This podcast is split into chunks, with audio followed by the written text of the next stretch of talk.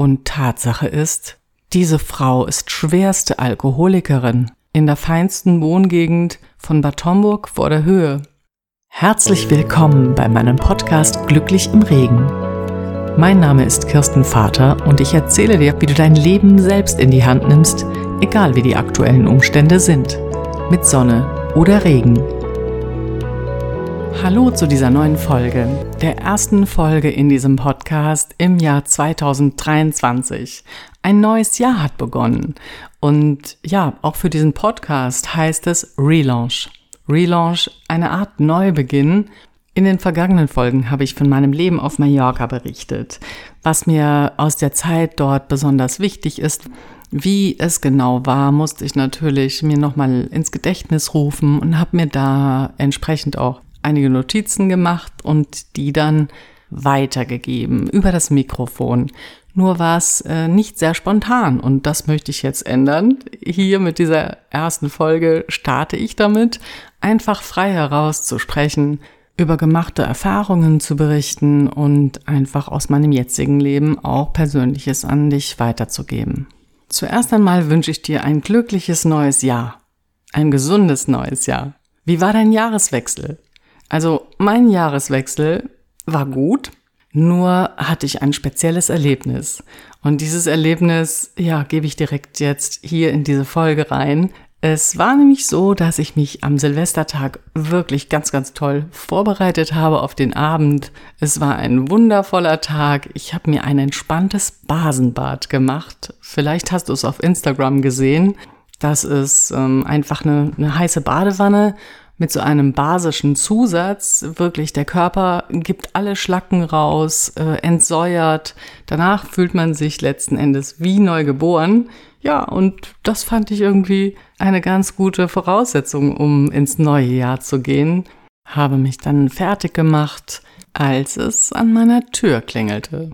Und so nahm der Tag doch eine unerwartete Wendung. Es war nämlich meine Nachbarin, die durch die Gegensprechanlage laut rief, Frau Vater, bitte helfen Sie mir. Ich bin hingefallen.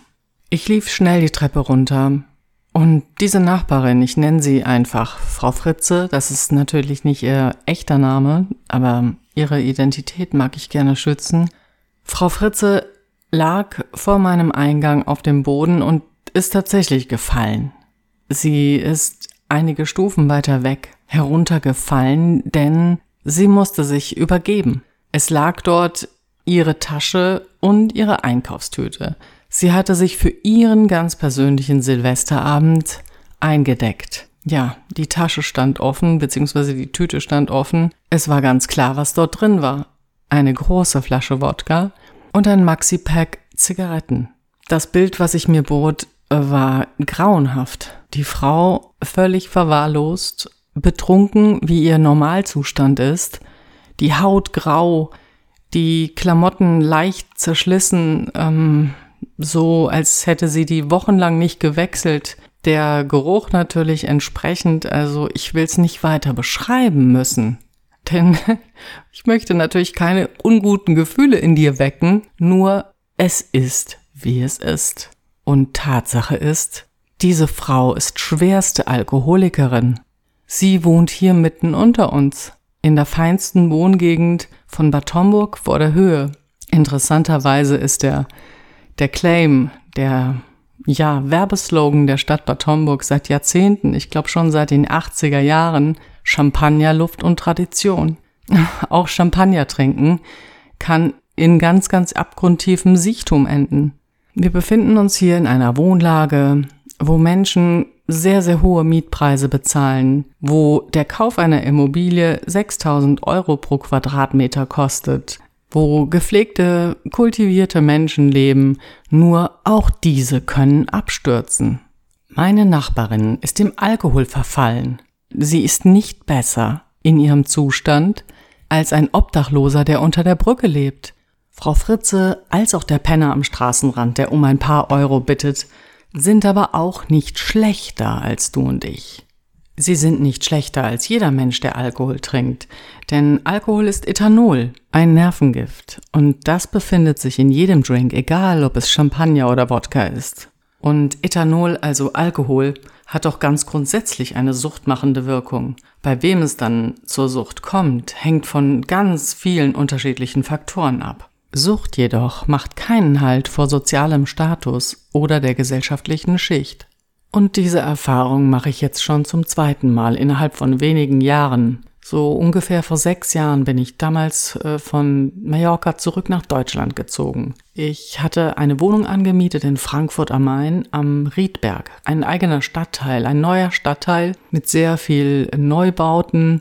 Hatte meinen neuen Job begonnen bei von Pollimmobilien und war bester Laune, als mh, mm, nach wenigen Tagen mir direkt gegenüber auch ein ähnlich alter, junger Mann einzog. Ja, Gerhard. Die besondere Wohnsituation dort war, dass man ähm, direkt bei den Nachbarn, also auf das gegenüberliegende Gebäudestück, geschaut hat. Also die Balkone waren sich vis-à-vis -vis gegenüber. War im Prinzip sehr charmant. Damals hat mir das gut gefallen. Man fühlte sich einfach nicht so einsam. Man fühlte sich wie in einer Community.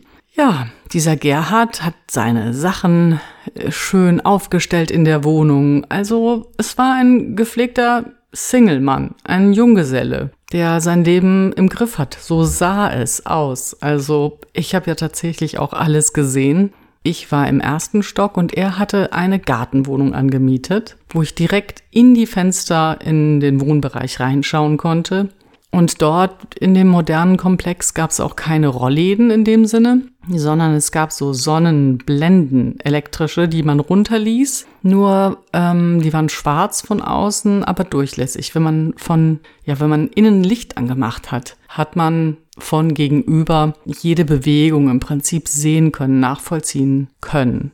So kam es also, dass der Gerhard auch ganz fröhlich, weil er wie ich aus dem Ausland frisch nach Deutschland zurückgekommen ist. Der war Bauingenieur und auf verschiedenen Baustellen hatte er Projekte begleitet. In Dubai, in Australien und ähm, ja, wollte dort erstmal schauen, wo er denn als nächstes eine, ja, eine Projektaufgabe findet. Am besten natürlich im Rhein-Main-Gebiet.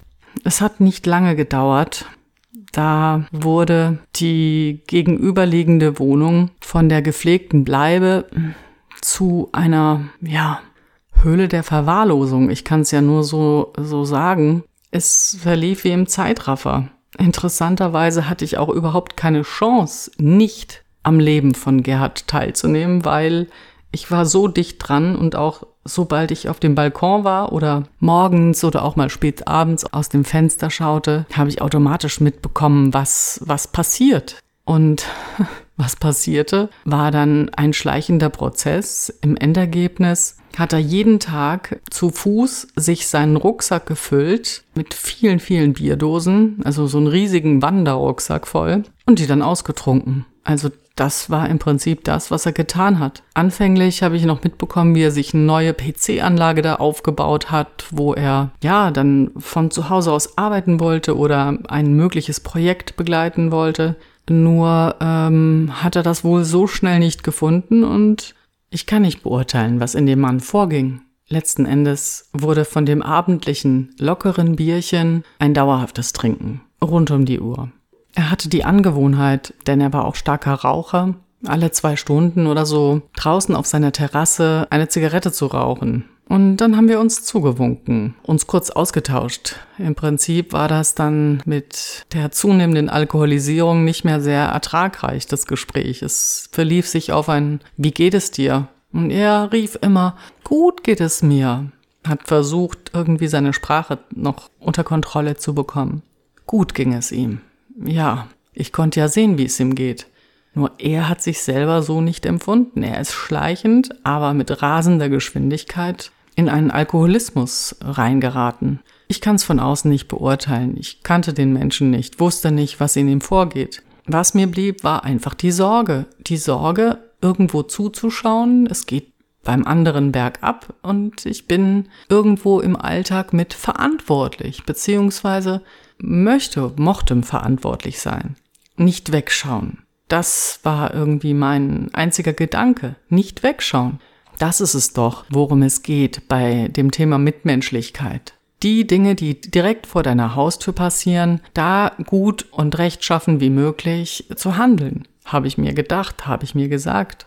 Und andererseits war der Frust groß zu sehen, wie wenig ich handeln konnte oder wie wenig ich handelte. Ich habe mir dann angewöhnt, immer wenn ich ihn gesehen habe, sowas zu sagen wie, geht's dir wirklich gut? Ich habe den Eindruck, du hast vielleicht nicht ganz so eine gute Phase. Wenn irgendetwas ist, ich bin hier. Ja, das war alles, was ich ihm in dem Moment anbieten konnte. Das Thema Alkohol habe ich ihm gegenüber nie erwähnt. Einmal im Monat kam seine Ex-Frau, mit der er sich noch super verstand.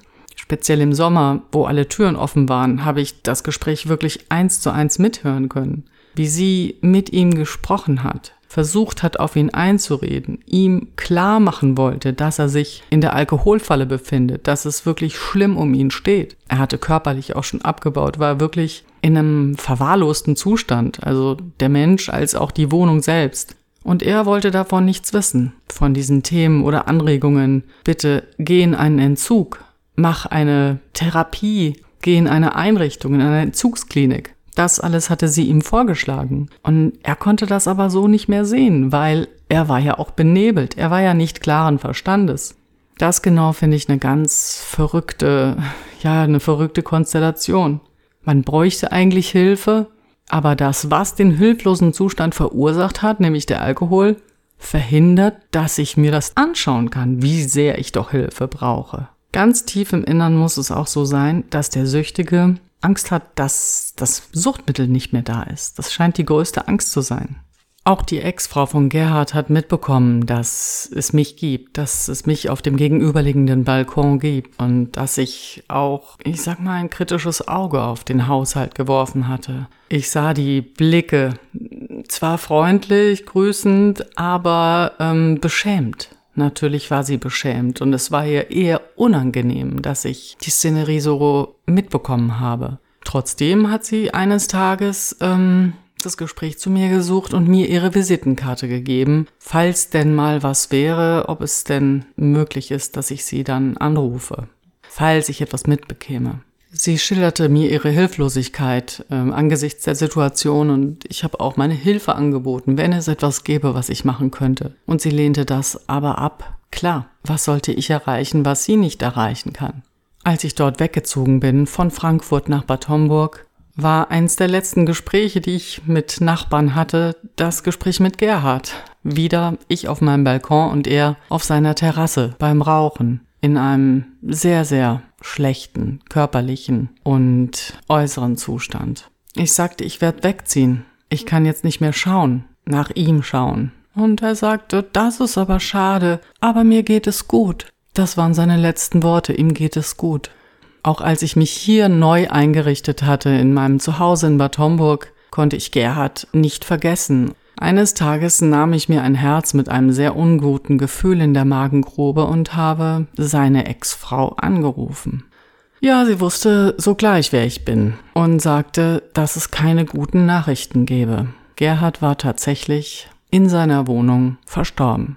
Binnen circa drei Jahren hatte er sich ruiniert, hatte der Alkohol ihn ruiniert. Ein ganz normaler Mensch mittleren Alters, gepflegt, gut gelaunt, mit mehr oder weniger starken Problemen, wie wir sie mehr oder weniger alle haben, hatte es ihn dahin gerafft, hatte der Alkohol ihn dahin gerafft. Er war verstorben, am Organversagen. Es hat mich sehr geschockt. Dennoch hat mein Gefühl mir ja genau diesen Ausgang der Geschichte schon die ganze Zeit gesagt. Man sieht es, wenn man nicht wegschaut. Wenn man zum ersten Mal sowas direkt vor Augen hat, wie in einem Zeitraffer beobachten kann, wie der Verfall Besitz ergreift von einem Menschen durch das Nervengift, Ethanol, Alkohol, dann hat man nicht mehr wirklich Lust, selbst zu trinken. Tatsächlich nicht. Zurück in meiner neuen Bleibe, auch während ich diese Podcast-Folge aufnehme, schaue ich wieder auf einen Balkon, auf einen benachbarten Balkon. Der ist jetzt nicht mehr unmittelbar vor meiner Nase, aber doch so circa 100 Meter weiter weg. Ich sehe auf jeden Fall auch hinter den permanent hinuntergelassenen Jalousien, ich sehe, wann dort Licht ist. Ich sehe, dass die Tür sich nicht öffnet zum Balkon hin, nur einmal am Tag, um etwas frische Luft hereinzulassen. Dort wohnt meine Frau Fritze. Sie ist mir wieder de facto vor die Füße gefallen. An diesem Silvestertag, wie ich es anfangs geschildert hatte. Frau Fritze, die gefallen war, sich zur Klingelanlage gerobbt hatte, um bei mir zu klingeln und um Hilfe zu bitten. Ich habe ihr aufgeholfen, um festzustellen, dass sie tatsächlich nicht alleine stehen kann. Nicht alleine stehen und nicht alleine sich auf den Beinen halten. Diesmal bin ich mehr in die Presche gegangen. Ich machte den Vorschlag, einen Notarzt zu holen, um zu prüfen, dass sie sich nichts getan hatte, aber der Widerstand war riesengroß. Sie hat mich angefleht, ihr doch bitte stützend zur Seite zu stehen. Sie hat den Arzt vehement verweigert und mir blieb nichts anderes übrig, mit der Frau am Arm, die ohne meinen Arm wieder gefallen wäre, zu ihrem eigenen Hauseingang zu begleiten in Schneckentempo, wo sie dann versuchte, ihre Tür aufzuschließen, nur hat das alles nicht funktioniert von der Koordination, von der körperlichen Kraft. Sie musste also mir den Schlüssel geben. In dem Moment, als ich aufgeschlossen habe, wurde klar, dass ich auch mit ihr in den Aufzug muss und auch möglicherweise sie in ihre Wohnung führen. Ich habe all meinen Mut zusammengenommen und habe es angesprochen. Anders als bei Gerhard. Ich habe das Wort Alkohol in den Mund genommen. Mich getraut. Überlegt, was denn dann kommt. Ob sie dann schreit oder weiß ich nicht. Ich hatte eine komische Vorstellung. Jedenfalls habe ich nochmal gesagt, Frau Fritze, ich bin davon überzeugt, dass Sie einen Arzt brauchen, denn Sie trinken vermutlich viel zu viel Alkohol und darum geht es ihnen so schlecht. Sie müssen sich da nicht schlecht für fühlen. Sie müssen sich auch nicht schämen. Denn sie können nichts dafür. Das geht vielen Menschen so. Bitte lassen Sie sich helfen. Bitte lassen Sie mich einen Arzt rufen. Sie hat mit großen, vernebelten Augen in meine Augen geblickt und hat tatsächlich gefragt, woher wissen Sie das? Ja, auch sie hat sich selbst von außen gar nicht mehr betrachten können, gar nicht mehr einschätzen können, in welchem Zustand sie ist. Das kann sie nicht mehr, genau wie Gerhard es nicht mehr konnte. So gingen wir dann also weiter, nachdem sie auch wiederum den Arzt verweigert hatte. Ich führte sie in den Aufzug und als ich die Wohnung aufschloss, sagte sie so, ich muss sie ja jetzt reinlassen. Ich schaff's ja nicht alleine auf mein Sofa und dann schauen Sie doch mal, was hier los ist. Sie sehen's dann ja jetzt gleich. Und ich hab's auch real gesehen. Ich war im Sumpf. Kurz habe ich mir selbst nochmal Mut zugesprochen, bevor wir wirklich in die Wohnung eingetreten sind, denn die Luft war zum Schneiden. Ein dickes Gebräu von Nikotin, und fehlendem Sauerstoff. Von weitem schon habe ich das Sofa gesehen und ihren Couchtisch davor, der sehr großflächig ist und darauf standen ungefähr zehn Kaffeetassen, die als Aschenbecher benutzt wurden. Die Kippen wurden da drin gestapelt. Es war keine Überraschung. Auf dem Teppich unter dem Couchtisch befanden sich circa 40 leere Wodkaflaschen. Ich habe sie zur Couch geführt. Auf den Fliesen gab es zerbrochene Teller, Gabeln, die auf dem Boden lagen, angekrustete Pastasoße. Ein Drama. Ich habe mich ihr gegenüber auf den Hocker gesetzt, mittendrin in diesem Chaos, habe versucht, den Geruch auszuhalten und ihr das nochmal verdeutlicht, welche Chancen sie jetzt hat, wenn ein Arzt sie in eine Klinik bringt, sie einen körperlichen Entzug macht vom Alkohol und sie danach in eine Reha-Einrichtung kommt. Das ist der Ablauf, wenn man Ja sagt, wenn man Ja sagt, ich möchte Hilfe und ich brauche Hilfe, dann ist das hier ein sehr, sehr gut geordneter Ablauf in Deutschland. Ich habe versucht, habe versucht mit Worten zu erklären, dass sie sich jetzt schlecht fühlt und nur wenn sie etwas trinkt, sich wieder etwas besser fühlt. Immer wieder bis zum nächsten Schluck. Daraufhin meint sie jetzt in ihrem jetzigen Zustand, sie braucht den Alkohol, um sich in irgendeiner Weise etwas gut zu fühlen. Darum möchte sie auch nirgendwo hin, zu keinem Arzt, in keine Klinik. Denn dort gibt es keinen Alkohol ist es ja genau andersherum, habe ich ihr gesagt. Wenn erstmal nach einigen Tagen dieser körperliche Entzug von der Droge, wenn das erstmal aus dem System draußen ist, wenn der Entzug funktioniert hat und man bekommt auch Medikamente, damit die Entzugserscheinungen nicht so schlimm sind und wird überwacht. Wenn das mal der Fall ist, hat sie die Chance, ganz langsam wieder ein Lebensgefühl aufzubauen, das körperlich in Ordnung ist. Nur ist das eben unvorstellbar gewesen für sie in ihrer eigenen Situation. Sie hat Angst, irgendwo hinzugehen, wo sie keinen Alkohol mehr bekommt. Da hat sie Angst vor. So haben wir relativ offen darüber gesprochen, nur mein Argument oder meine Perspektive ist nicht zu ihr durchgedrungen. Das Das hat nicht funktioniert. Ich möchte jetzt gerne einen Arzt rufen, damit Sie Hilfe bekommen. Das habe ich sehr, sehr oft wiederholt an diesem Silvesternachmittag. Sie möchte sich nicht helfen lassen. Sie sieht ihre Hilfsbedürftigkeit nicht. Sie sieht nicht, dass der Arzt eine Perspektive zu einem anderen und guten Leben bringen könnte.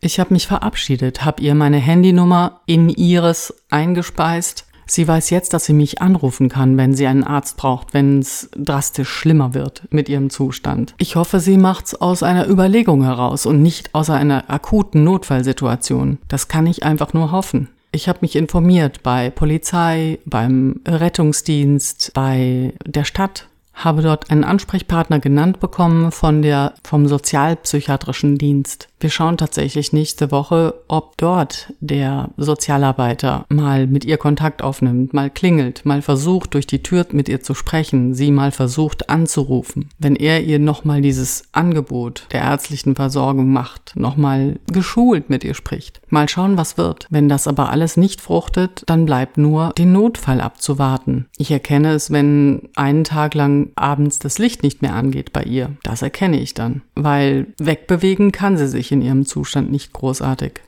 Innerhalb so kurzer Zeit zweimal mit so einer solchen Situation, mit einer identischen Situation konfrontiert zu sein, gibt doch ähm, Anstoß zum Nachdenken. Menschen, die in irgendeiner Weise esoterisch, spirituell geprägt sind, wie ich es auch bin, schon, ja, würden das so interpretieren, dass mir diese Situation etwas sagen möchte dass das nicht aus Zufall passiert. Zweimal, so kurz hintereinander, direkt vor meinen Augen. Ist meine Hilfe gefragt? Ist grundsätzlich Hilfe gefragt? So, biete ich Hilfe an? Helfe ich? Darf ich helfen? Wie distanziere ich mich von dem Geschehenen? Wie kann ich das gehen lassen, loslassen, das, das Päckchen des anderen sein lassen? Das sind halt alles die Themen. Ne? Ähm, eine andere Interpretationsweise ist ganz einfach. Schlichtweg die Häufigkeit, in der mir das passiert, passiert das überall vielerorts, weil Alkohol und die dramatischen Gefahren, die damit verbunden sind, überall präsent ist. Das wäre irgendwo eine sehr einfache, aber auch plausible Erklärung.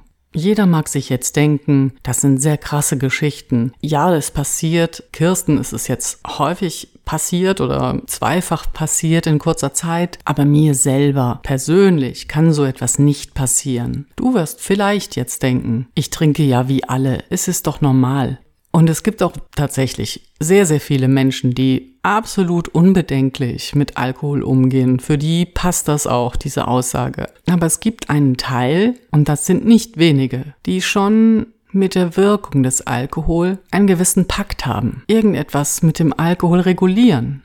Grundsätzlich kann man sich an dieser Frage sehr, sehr gut überprüfen, ob der Alkohol für einen selbst gefährlich werden könnte. Die Frage lautet, reguliere ich meine Gefühle mit dem Alkohol? Benutze ich den Alkohol, um zu entspannen? Bewusst benutze ich den Alkohol, um in einer Dating-Situation lockerer zu sein? Benutze ich den Alkohol für etwas? An so etwas gewöhnt man sich nämlich, dass Alkohol für etwas hilft. Und man macht sich überhaupt gar nicht mehr die, die Mühe, ein Gefühl wirklich zu leben, zu erkennen, auszuhalten und andere Lösungsmöglichkeiten in Erwägung zu ziehen. Was könnte mir jetzt noch helfen, wenn ich gestresst bin, wenn ich überarbeitet bin? Bei all dem bringt Alkohol wieder auf die Beine. Nur vielleicht ist ja die realistischere und wirkungsvollere Art in solchen Situationen, sich auszuruhen zum Beispiel. Gefühle sind oft nicht einfach und der Alkohol ist, wir benutzen ihn sehr, sehr oft als Abkürzung, um das Gefühl runterzudrücken, um das nicht zu fühlen, um einfach weiter zu funktionieren.